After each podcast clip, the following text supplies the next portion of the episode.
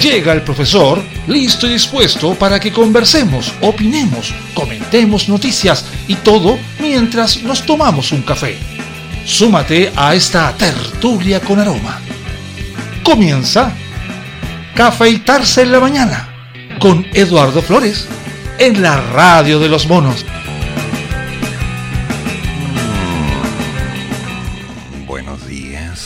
Estamos tempranito haciendo las cosas armando el tema porque hay varios puntos a tratar. Uno tiene relación con Camila Flores. Sí, Camila Flores. Quien ayer en Twitter, sí, voy a utilizarlo como fuente, publicó una pregunta. ¿Estás de acuerdo con el retiro del 100% de los fondos de pensiones antes que los nacionalicen o expropien? Bueno, su pregunta dejando ya que aún quedan unas cuantas horas para ser contestada, arrojó 6.800 votos, de los cuales el 87,5 dice sí. Así van las cosas. Camila Flores.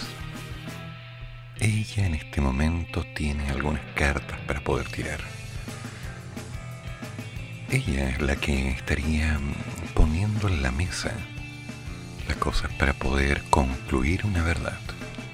Dado que ayer, bueno, las cosas se anduvieron poniendo un poco densas. Pamela Giles mencionó claramente que esperaba que Carol Cariola no se dé una voltereta ahora que preside la Comisión de la Constitución y ponga en tabla el quinto retiro como propio al pueblo durante su campaña hace algunos pocos meses. Serán 12 semanas atrás. Claro, se espera que no dé la espalda a la gente que confió en ella. No hay puntos ahí. Y por otro lado, la gente insistiendo sobre un factor. Hay que apoyar a Pamela, que es la única que ha estado con nosotros siempre y nunca ha olvidado la necesidad que hay. Ahora, si nuestros ahorros siguen en manos de la AFP, no va a quedar nada. No sé si será esa la realidad, pero Twitter se está moviendo. Y la presión está. Sobre todo porque el día de ayer hubo un resultado más bien negativo con respecto a una propuesta. Un tema que causó un roce. Un roce violento, verbalmente hablando. Donde no se llegó absolutamente a nada, excepto a una emoción que decía, bueno, vamos a tener que esperar un año hasta diciembre, porque esto ya se rechazó. Y cuando las cosas se rechazan, no hay mucho que hacer, porque hay que seguir lo que dice la Constitución.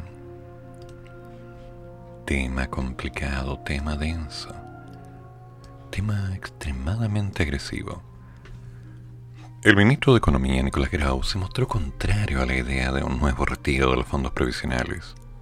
El secretario de Estado planteó que no es parte de nuestro programa. Es importante que cuando uno va en una campaña y hace propuestas, después actúe de acuerdo a esa propuesta. Sí, sería importante. Pero Grau dijo que será el Banco Central el encargado de estimar cuál será la repercusión de una nueva medida como esta en la economía nacional. Ya. Tras la reunión con los gremios y agrupaciones ligadas al turismo, el encargado de la cartera abordó la medida que trata de aumentar además el salario mínimo a 500 mil pesos hacia finales de la administración sostuvo que lo que nos compete la economía, nosotros tenemos que preocuparnos también de que ese avance del salario mínimo vaya siendo una armonía con el desarrollo y el dinamismo de la economía en sí, y en particular de las empresas más pequeñas. Acá las palabras clave son mucha conversación, articulación, ver la forma de ayudar a las empresas de una forma concreta para que puedan responder a estos desafíos que también estas cosas se hagan con gradualidad. Esas son las dimensiones que nosotros vamos a poner en debate como Ministerio de Economía.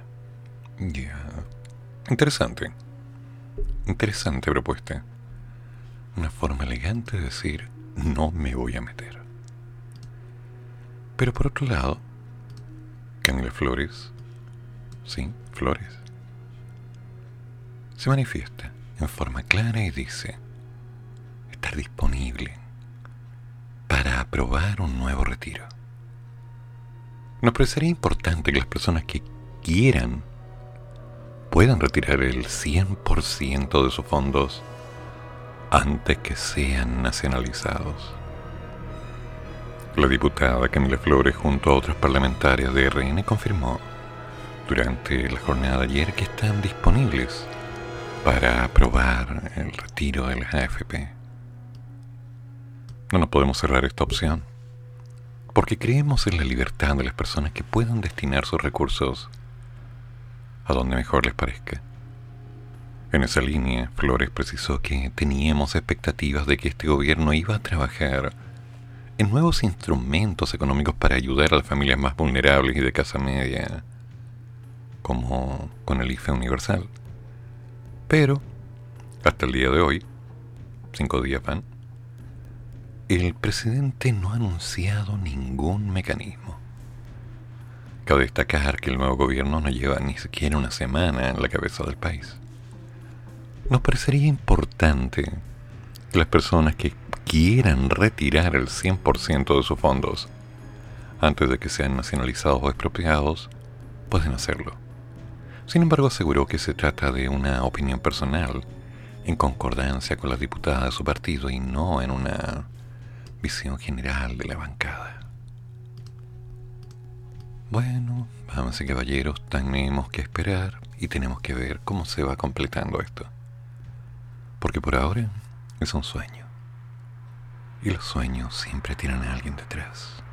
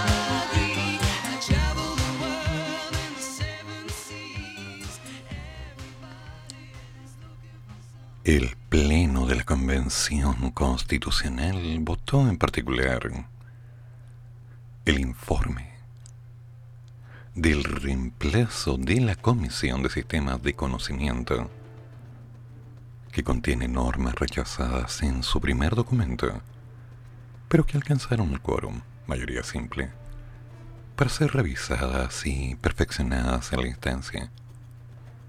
Entre los artículos votados está el primero, el derecho a la comunicación social que esta vez fue aprobado por 110 votos a favor.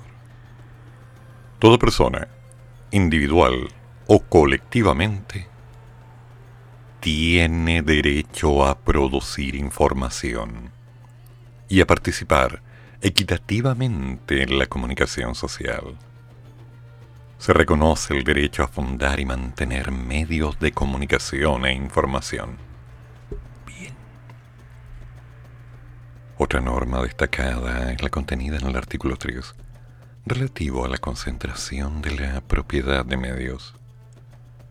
Y también vio luz verde al conseguir 112 apoyos. Este mandata que el Estado impedirá la concentración de la propiedad de los medios de comunicación e información, a la vez que garantice que en ningún caso se podrá establecer el monopolio estatal sobre ellos, puntualizando que corresponderá a la ley al resguardo de este precepto. También fue visado el artículo 4 de la promoción de medios de comunicación e información y que en su inciso primero consagra que el Estado fomenta la creación de medios de comunicación e información y su desarrollo a nivel regional, local y comunitario. Sin embargo,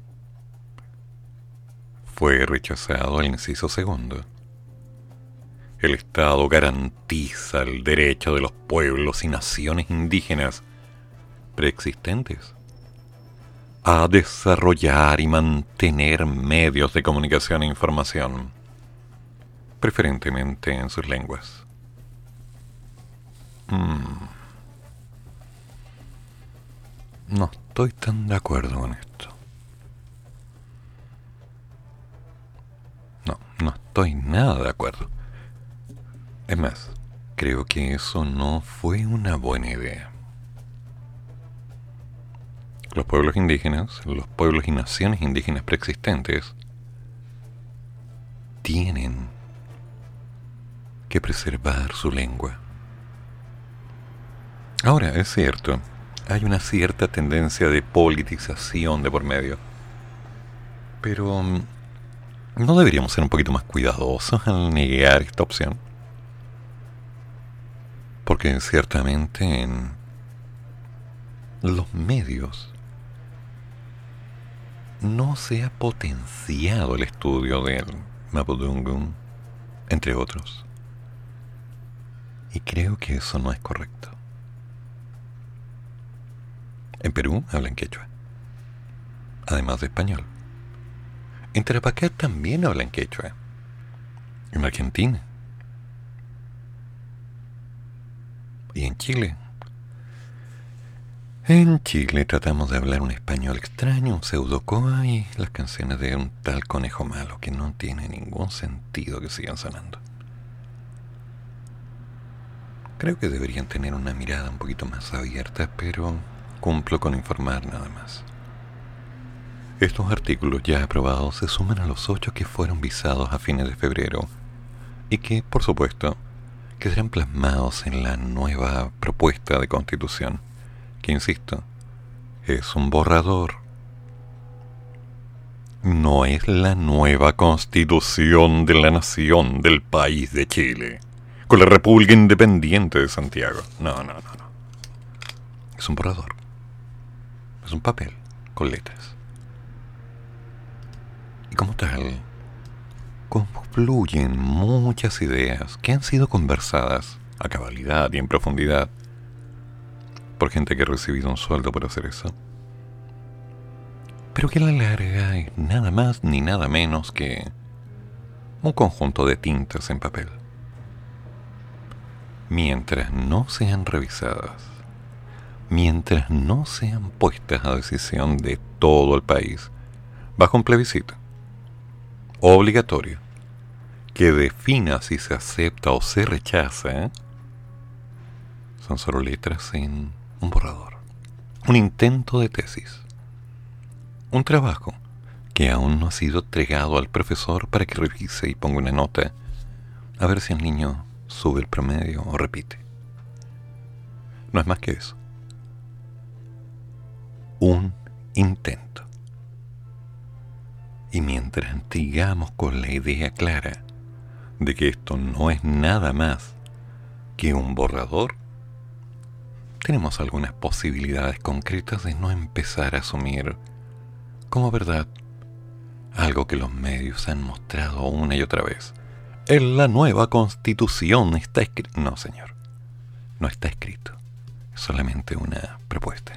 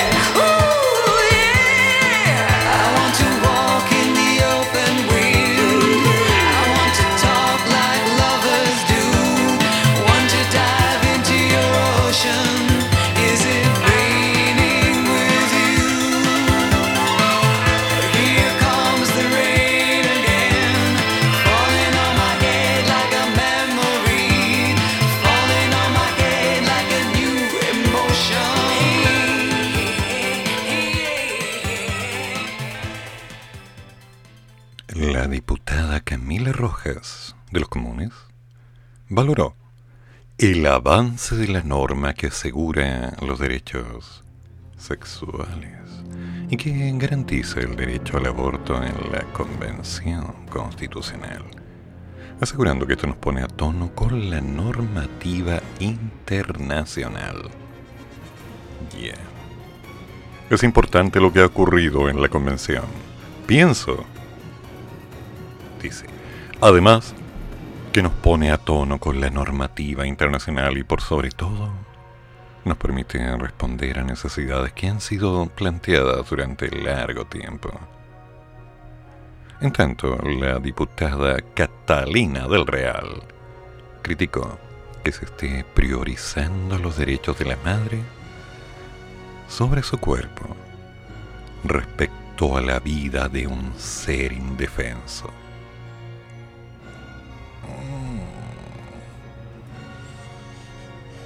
Se me ocurren tantas cosas que decir, pero si las libero en la prensa, yo creo que me van a censurar. Buen apetito en todo caso, cada cual sabe lo que come. Yo creo que esto debe ser cambiado urgentemente. Acá, por supuesto, que no lo vamos a aprobar. Y espero que los chilenos se den cuenta que se está legislando por el asesinato de niños. Ya. Hmm. La vocera de la coordinadora 8M, Pamela Valenzuela, señaló que para nosotras el día de ayer fue un día histórico. Seguimos continuando esta lucha que empezó hace más de un siglo para nosotras y nosotres. ¿Qué significa nosotres? Con derechos sexuales reproductivos y el derecho al aborto. O sea que me entró la duda en nosotros. Voy a buscar en Google. Todes y nosotres. ¿Qué pasa con la RAE? ¿Qué dice la RAE? ¿Está bien? ¿Está mal? A ver. ¿Qué pasó acá? Fecha, por favor. 16 de junio del 2018. Mira, 16 de junio, fecha importante, no me voy a olvidar. Hace unos días la Universidad Diego Portales anunció que el lenguaje inclusivo podría pasar a formar parte del dialecto común de sus estudiantes. Así, las palabras como compañeros o todes dejarán de ser consideradas incorrectas a partir del segundo semestre de este año.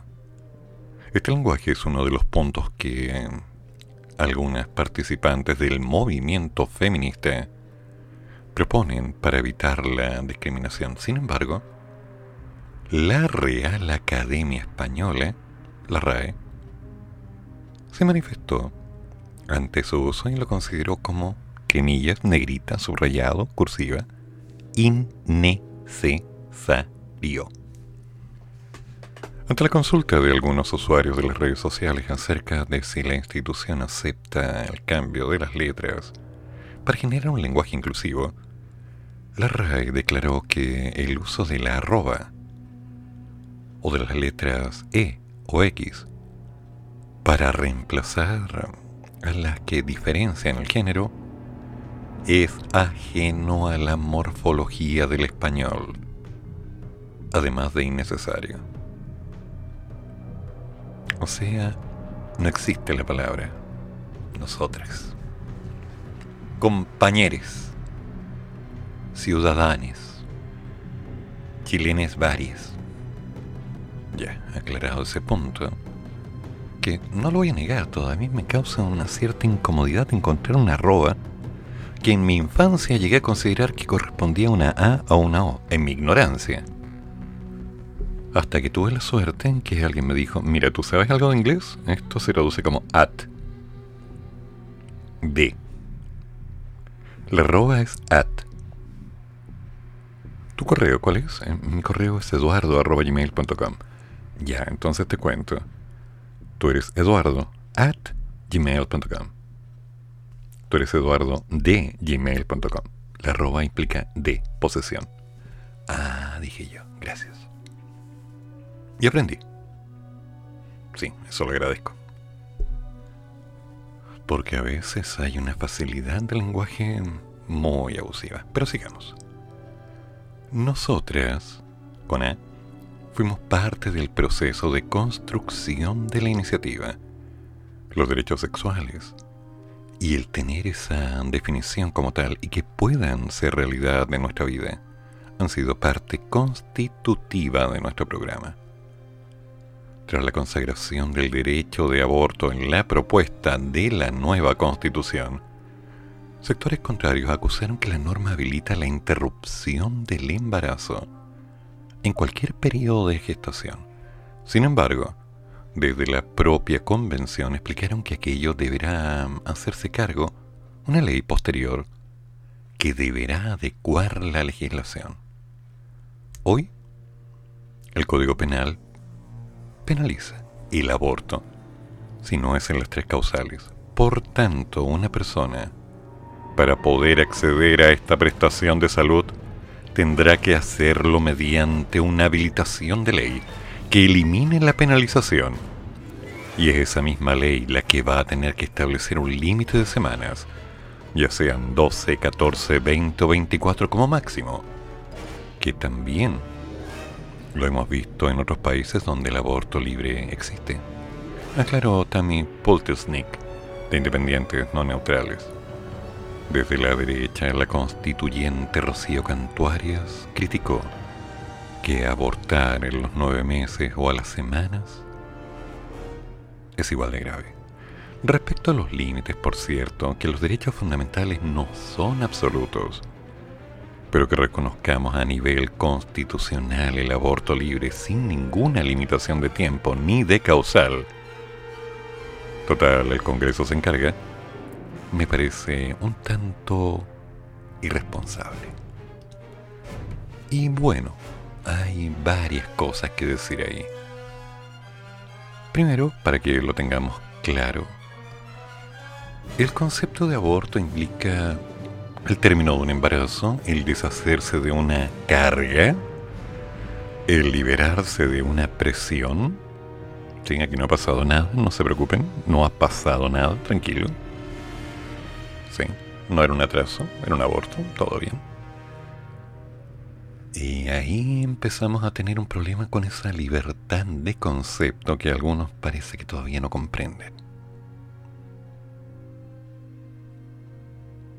Ser padre o madre mm, no es fácil. Nunca va a ser fácil. Es un trabajo de 20 años o más. Ser papá o mamá es algo más rápido. Tres minutos con ducha parando a comer entre medio. Listo, sería. Pero más allá del simple hecho de un himeneo en algún tálamo, por decirlo en palabras concretas, el drama radica en la interpretación de la responsabilidad adquirida. ¿Usted no quiere ser padre? Hay tres opciones. Una, opérese. Dos, use un poquito de látex o alternativo. Tercero, una monedita de plata ahí ubicada justo en las rodillas. La tercera no es tan segura porque siempre es complicado conseguir una moneda. Pero la abstinencia es una opción. Hay tanta alternativa, señor, tanta alternativa. Y en el caso de la señorita, existen pastillas anticonceptivas que yo no recomiendo porque generan una cantidad de cambios brutales por desórdenes hormonales, entre otras cosas. Y una variante, que es la ligación de las trompas, que hasta donde sé, hoy ya no es irreversible. Entonces, veamos las opciones. Estamos en el año 2022 y se preocupan del aborto. Yo me preocupo de lo que sigue cuando el niño nace.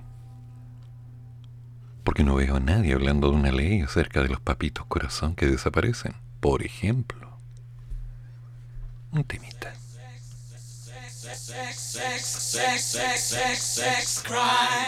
cry.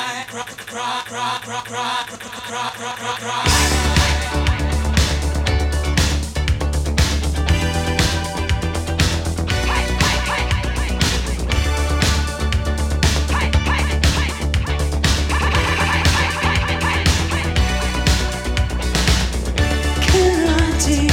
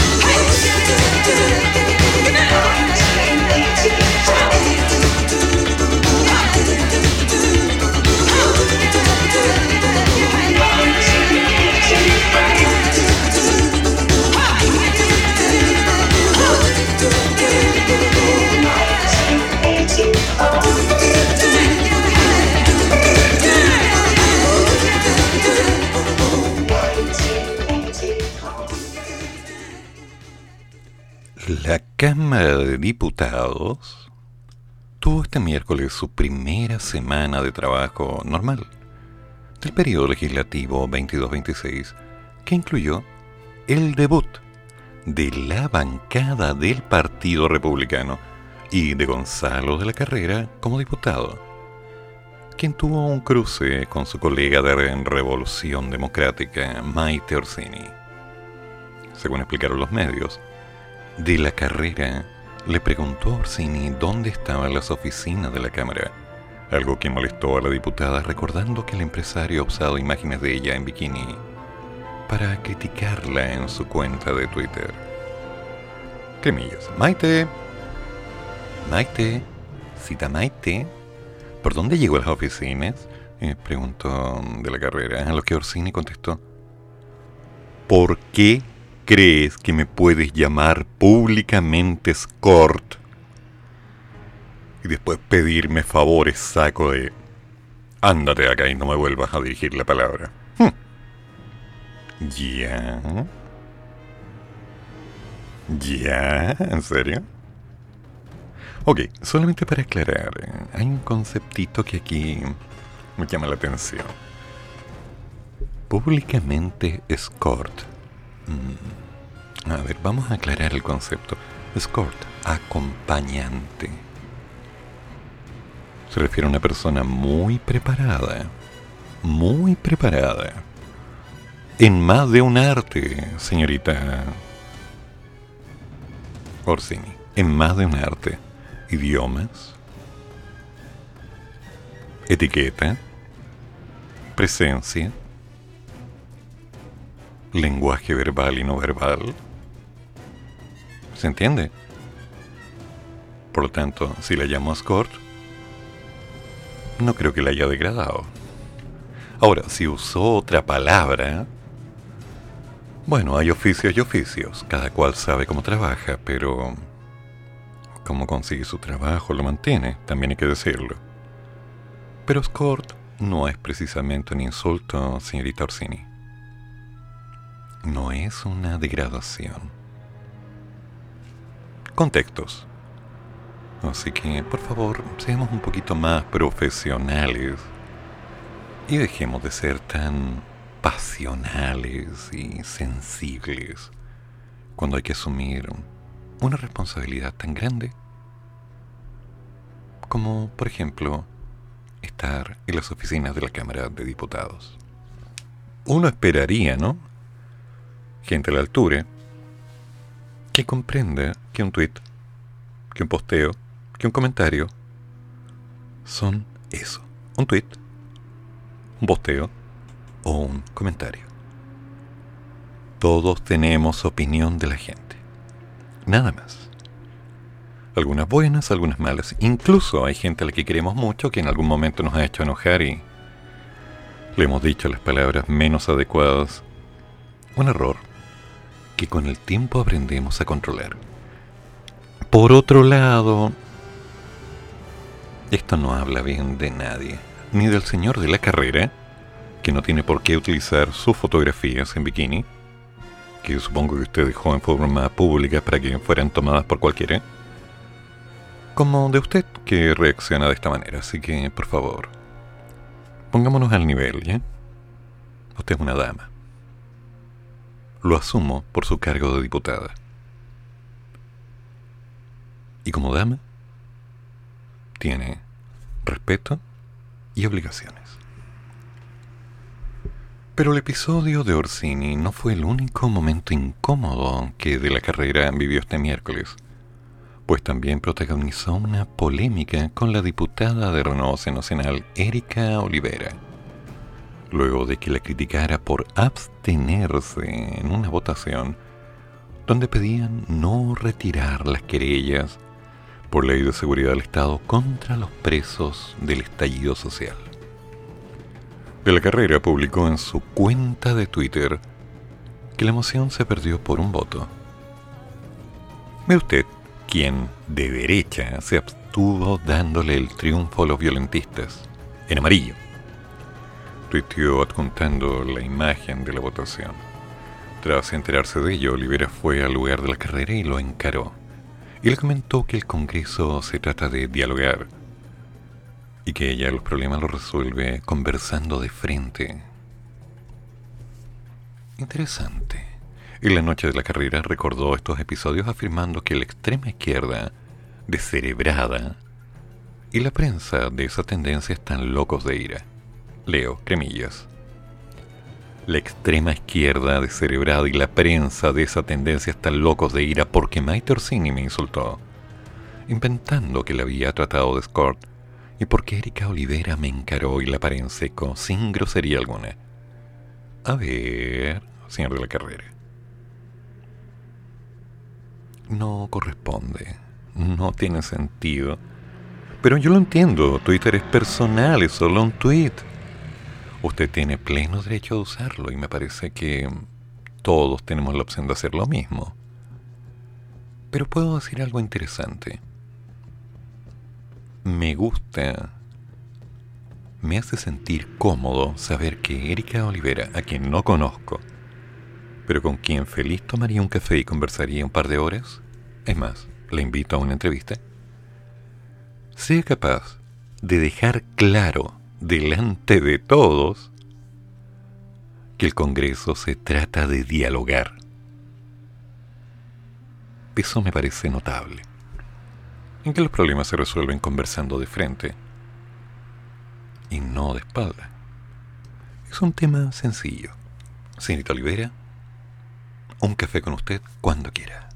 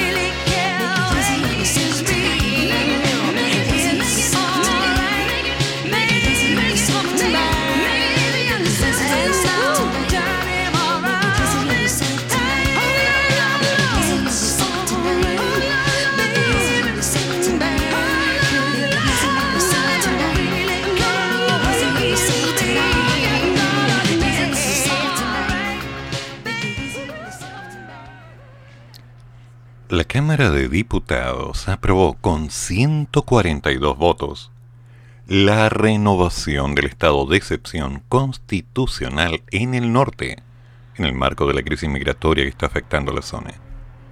La medida se aplicará en las provincias de Arica y Parinacota, exceptuando el radio urbano de Arica, la provincia del Tamarugal en la región de Trapacá y la provincia de Loa, excepto en el radio urbano en Calama. Vengo, en mi calidad de ministra del Interior, a conversar con los parlamentarios, tanto con la Cámara de Diputados y el Senado, a solicitar la exención del Estado de excepción constitucional en el norte. Se extiende. El plan sigue tal cual como lo delineó inicialmente.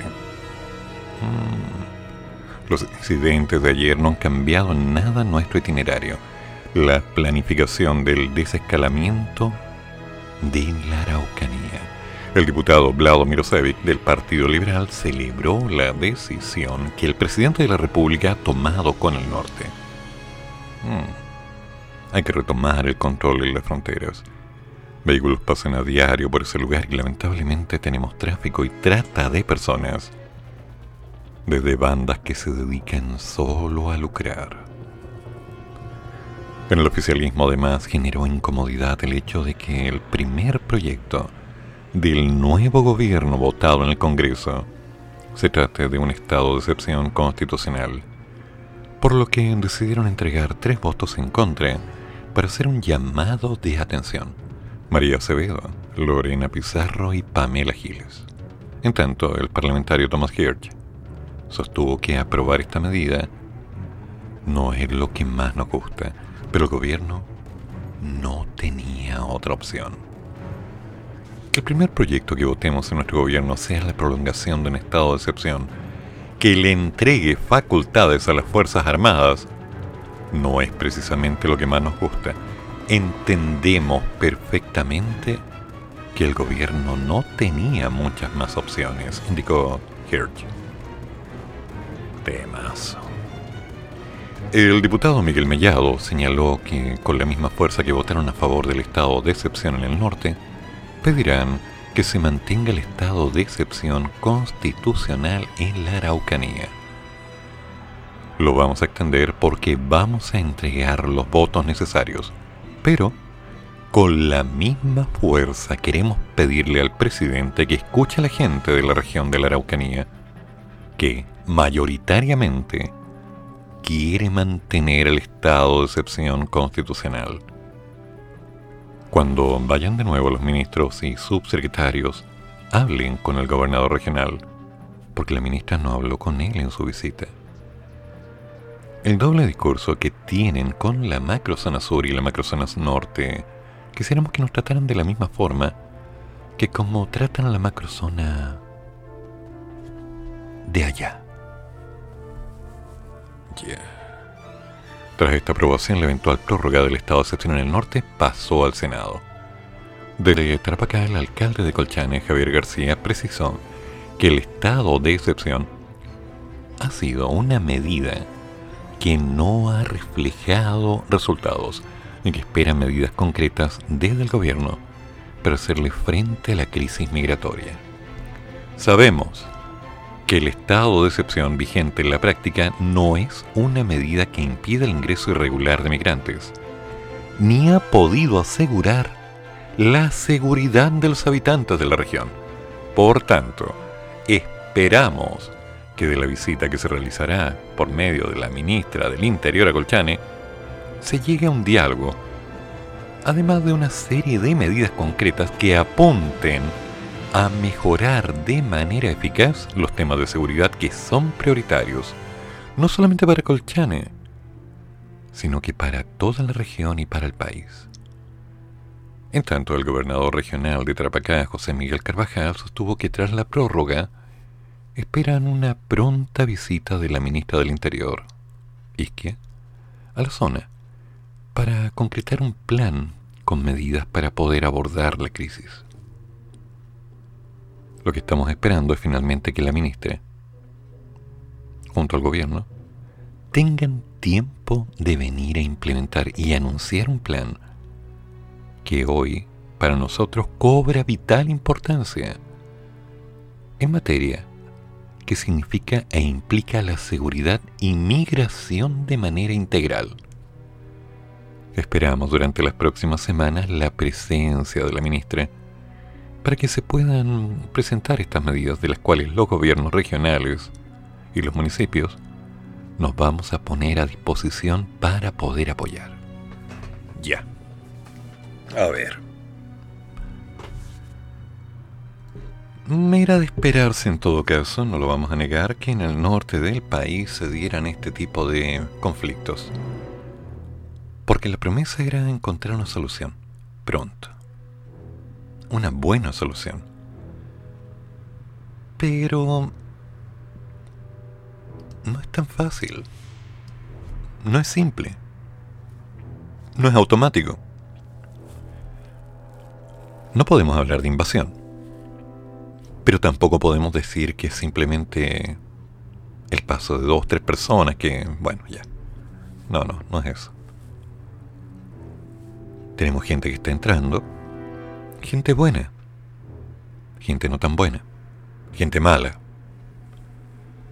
Y hay consecuencias dentro de este proceso que están resultando con daños a las propiedades, a la seguridad, al buen vivir de la gente, lo cual sinceramente no está apoyando a nadie.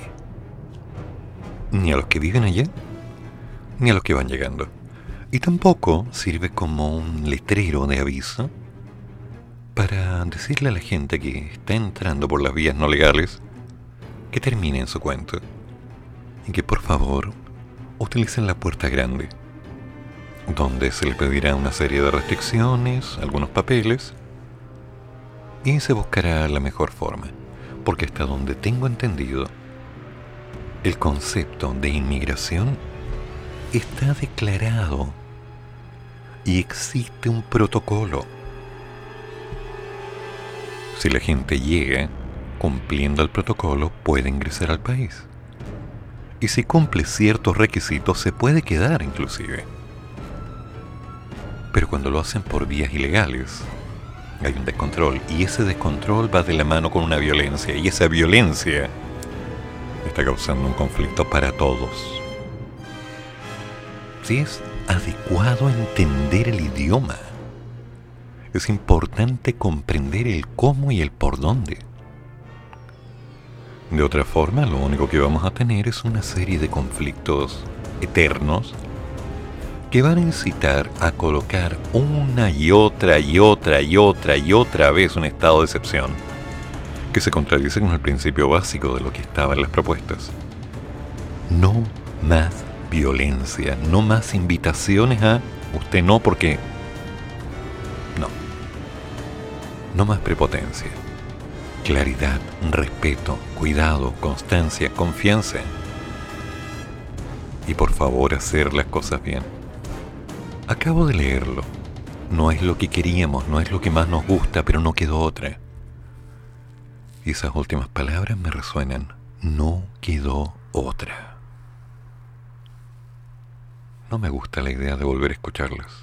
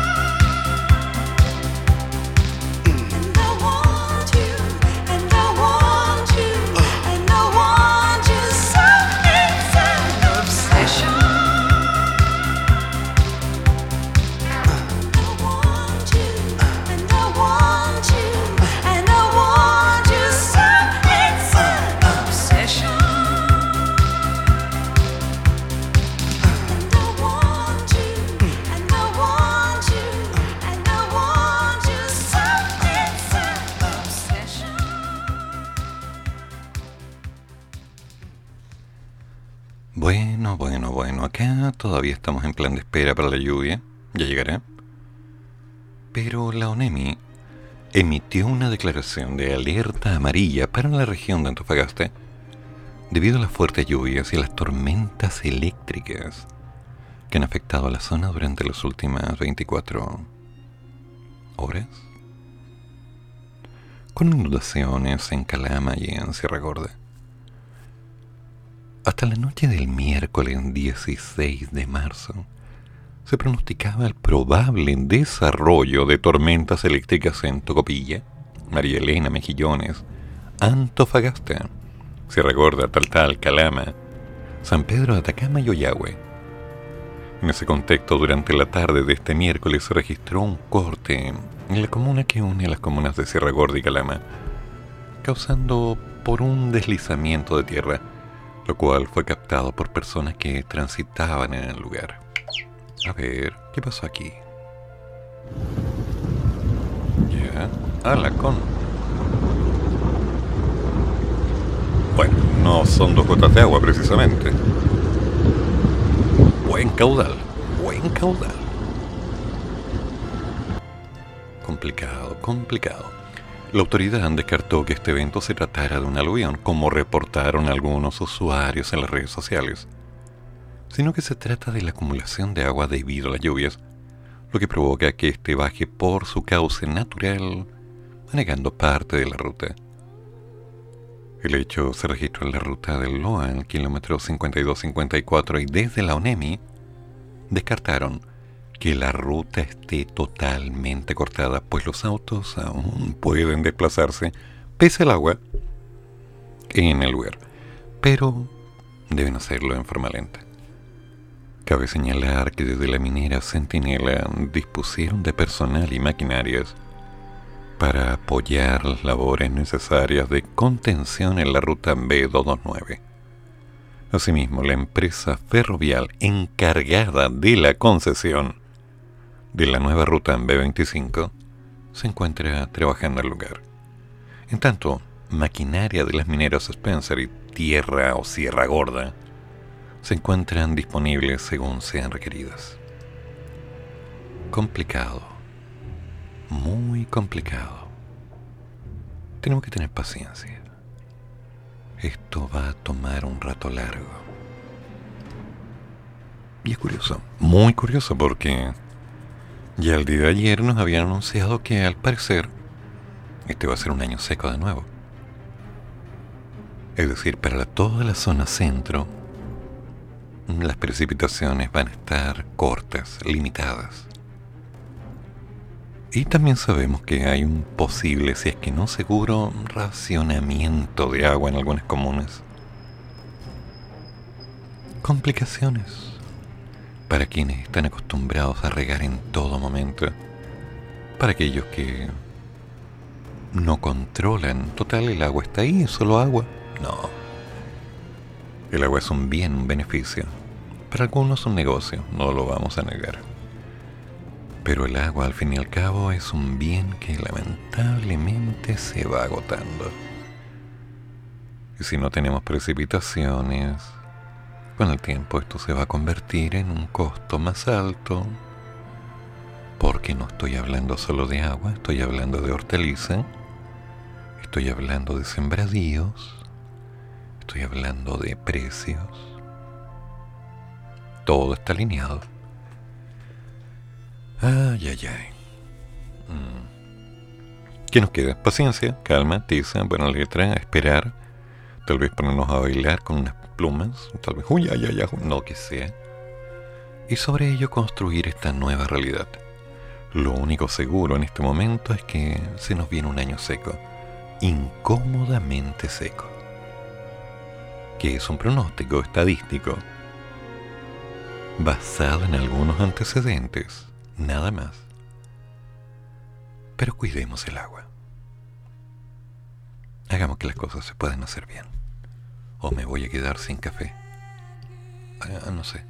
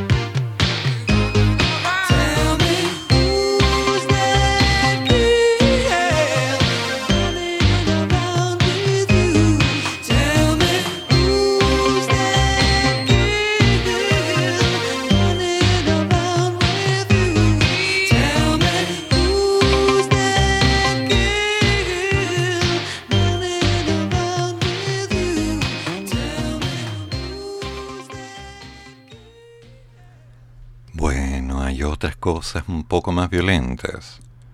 Armeros. Los audios que desbarataron una banda que creaba y traficaba pistolas para el crimen organizado.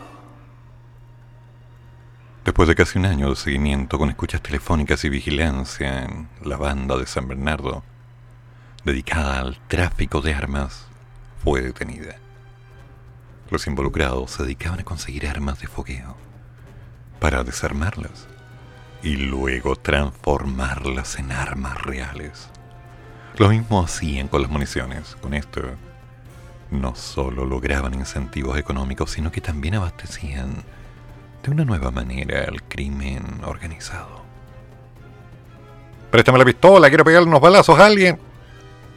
Ven pa' acá, acá te le paso, Vamos a dejarle Sox. No estáis loco si vais saliendo, ¿no, compañero? Vaya tranquilo a hacer sus cosas, que si no te estoy inaleciendo, tú.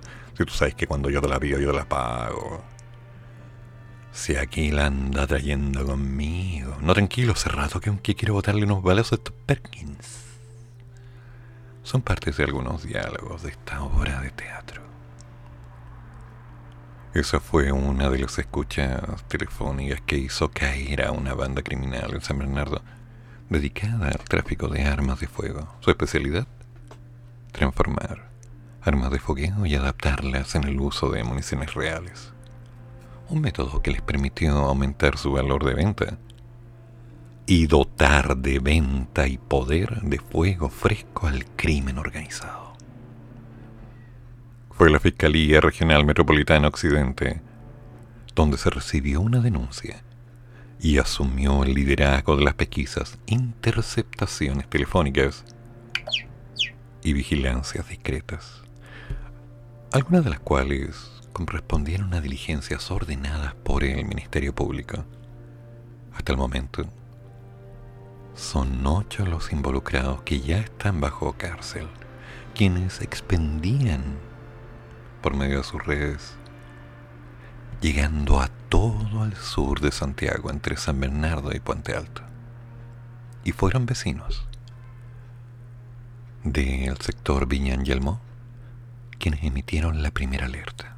La denuncia de los residentes del sector permitió que rápidamente la Fiscalía de Análisis Criminal y Foco Investigativo Occidente, la Unidad de Armas de la FRMO y la Brigada de Investigación Criminal Occidente pudieran destapar los entramados de esta banda. Los primeros pasos, vigilancias discretas, los posicionamientos de antena y las intercepciones a las llamadas. No solo lograron dar con todos los involucrados, sino que también con su forma de operar. De acuerdo a antecedentes contenidos en el expediente policial, su modus operandi era sencillo. Compraban armas, las adaptaban, las transformaban, las modificaban y luego las vendían. Al final de cada negocio celebraban convenciones de sus intercambios, de los cuales también obtenían algunos beneficios económicos directos o siendo intermediarios. Tras todo este seguimiento cayeron siete hombres y una mujer siendo de acuerdo a la investigación de la Fiscalía Hans Aguilera Díaz su líder. Este último era quien adquiría las armas y, por supuesto, las ofrecía, celebrando cada venta. La alegría duró poco.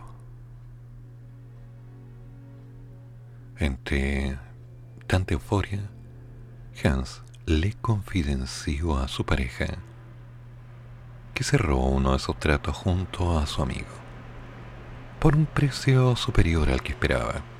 Lo que no sabía es que detectives lo estaban escuchando. Desde abril hasta agosto del 2021 la policía llevó registros de todas las llamadas donde realizaba transacciones de armas, así destapando nombres de proveedores y de quienes actuaban como intermediarios. Según explicó la persecutoría a cargo de la investigación, Tania Mora, del foco investigativo de la Fiscalía Metropolitana Occidente, el valor de cada arma terminada iba desde los 450 mil hasta los 500 mil pesos. Y la caja de municiones variaba entre los 100 y los 150 mil pesos. Rentable, ¿eh? Después de tener todos los antecedentes consolidados, la policía procedió a llenar al menos 13 domicilios. 11 en la región metropolitana, San Bernardo, Quinta Normal, Estación Central, Puente Alto. Una en el Maule y otra en Antofagasta. Allí se encontraron rifles, revólveres, pistolas, todas adaptadas para disparar. La fiscal Mora detalla también que esta se trata de una técnica de modificación, la que incluso permitió transformar la munición de fogueo en una munición real. Todos fueron formalizados por el tráfico ilícito de armas y municiones, en grado de desarrollo consumado y en calidad de autores. Angelitos de Dios, ¿cuál es la idea? ¿Para qué? Obvio, para ganar dinero, para resolver una necesidad del medio. Cuando alguien necesita algo, alguien consigue lo que ese otro alguien necesita y se lo vende. Y nos sorprende. Uno, el ingenio. Dos, la habilidad. Tres, el que definitivamente este tipo de negocio sea rentable. Cuando veo la cantidad de violencia que hay en el país, cuando de noche, a las 2, 3, 4 de la mañana me pongo a escuchar y despierto, a veces cuando estoy dormido, los balazos indicando que llegó la mercadería, me siento incómodo. Porque ya vivir es caro. Y vivir tranquilo pasó a ser un lujo. A veces me ha tocado salir a caminar para hacer alguna compra y veo una mancha en la calle. Ya prefiero no preguntar. Pero después me comentan que hubo una diferencia. Y alguien le cobró a alguien. ¿Y dónde vivo?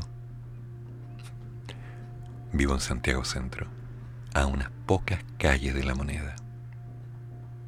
Yo no diría, esto acá no pasaba. No, señores, no pasaba. Pero ese era otro tiempo, otro momento. Nada que hacer.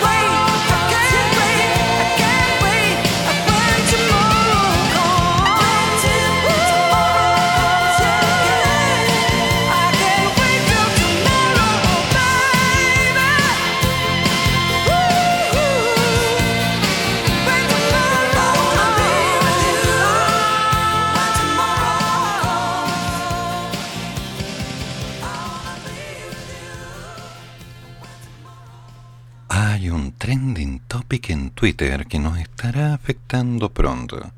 ¿Netflix? Sí, Netflix.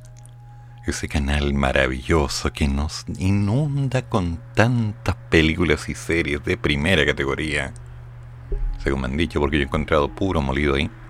A excepción de dos o tres películas buenas, el resto es solo relleno. Comenzará a cobrar a quienes comparten su contraseña con invitados que no vivan en el mismo domicilio. La medida se empieza a implementar el 16 de abril con un plan piloto que parte en Chile, Perú y Costa Rica. Es un secreto a voces. Muchos de los clientes de Netflix se hacen los desentendidos con uno de los puntos clave de la letra chica del contrato. Ese que establece que el usuario y contraseña para dicha plataforma no puede compartirlo con personas que vivan fuera de su casa. Pues bien, finalmente el mayor servicio de streaming del mundo toma cartas en el asunto. El 16 de abril, Netflix partirá con este plan piloto, que incluye a Chile, donde introducirá paulatinamente nuevas herramientas en el servicio, siendo la principal la posibilidad de agregar miembros extra a su membresía a fin de extenderla a personas que no vivan con usted. Eso sí, con un pequeño costo adicional. Con este modelo eventualmente se eliminará la facilidad que hoy está vigente de prestar a un usuario, a un conocido, un amigo, un familiar, un alguien, una cuenta. Y así lo dio a conocer la compañía californiana por medio de su sitio web.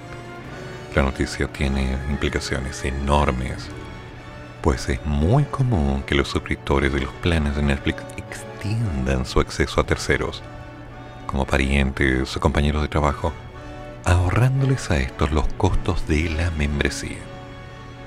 Hace un año, en marzo del 2021, el diario The Washington Post había alertado que Netflix estaba trabajando en un plan para controlar esta práctica de los usuarios que si bien ha sido bastante tolerada mientras la plataforma se consolidaba, luego llegó a verse como una vulnerabilidad para el negocio de una empresa que depende de los ingresos generados por la venta de suscripciones. Netflix no incluye publicidad. En aquel momento la compañía reconoció que estaba desarrollando pruebas para asegurarse que las personas que utilizan el servicio son las autoridades para hacerlo. A fines del 2021, Netflix reportaba contar con 222 millones de suscriptores en todo el mundo, de los cuales 39 millones están en Latinoamérica. Ahora, ¿cómo será esta práctica? En los próximos días, los usuarios de Netflix que comparten su contraseña con personas externas al hogar empezarán a ver notificaciones que los invitarán a agregar estos polizontes como miembros extra. Así, por ejemplo, quienes hoy están suscritos con un plan premium, que faculta hasta 5 perfiles de distintos usuarios, podrán contratar además hasta dos subcuentas para miembros extra, cada una con un costo adicional. Estos miembros extra tendrán una subcuenta que será independiente de la cuenta madre, con recomendaciones personalizadas, nombre de usuario y contraseñas diferenciados. Eso sí, su costo será pagado por el suscriptor original que les envió esta invitación. Y si bien no se habla de fechas, el plan piloto se desarrollará primero en Chile, Perú y Costa Rica, y luego a los demás mercados donde Netflix tiene operaciones. Al final del proceso, aquellas personas que entran al servicio mediante la contraseña de alguien más serán rebotadas por el sistema, a menos que cuenten con la condición de ser un miembro extra o de que alguien esté asumiendo el pago. Ay, ay, ay. Ya. A ver si entiendo esta idea. Yo soy un poquito lento. Así que si alguien me puede ayudar, te lo agradecería mucho. Pero si casualmente, solo de casualidad, yo ando recorriendo el país Y de pronto, al terminar de hacer una clase acá en Santiago, parto rápidamente al aeropuerto para irme a quedar unos dos días en Antofagasta y después corro al aeropuerto para irme a Puerto Montt, donde claramente voy a hacer clases particulares de una hora o dos de matemática, cálculo, estadística, física o lo que sea. Y de pronto, durante la tarde o la noche, cuando ya estoy cansado, me conecte a un televisor y trate de ver una película, me va a decir que no estoy en mi casa Ya.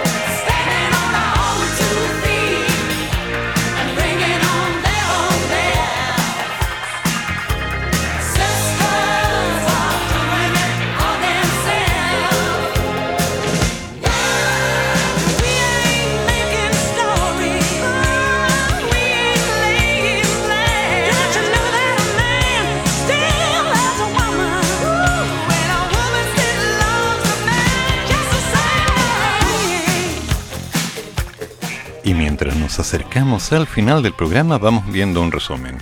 Los vecinos de la isla Mocha llevan dos días sin electricidad por una millonaria deuda con el proveedor. Maite Orsini y de la carrera, al parecer, no van a terminar siendo buenos amigos.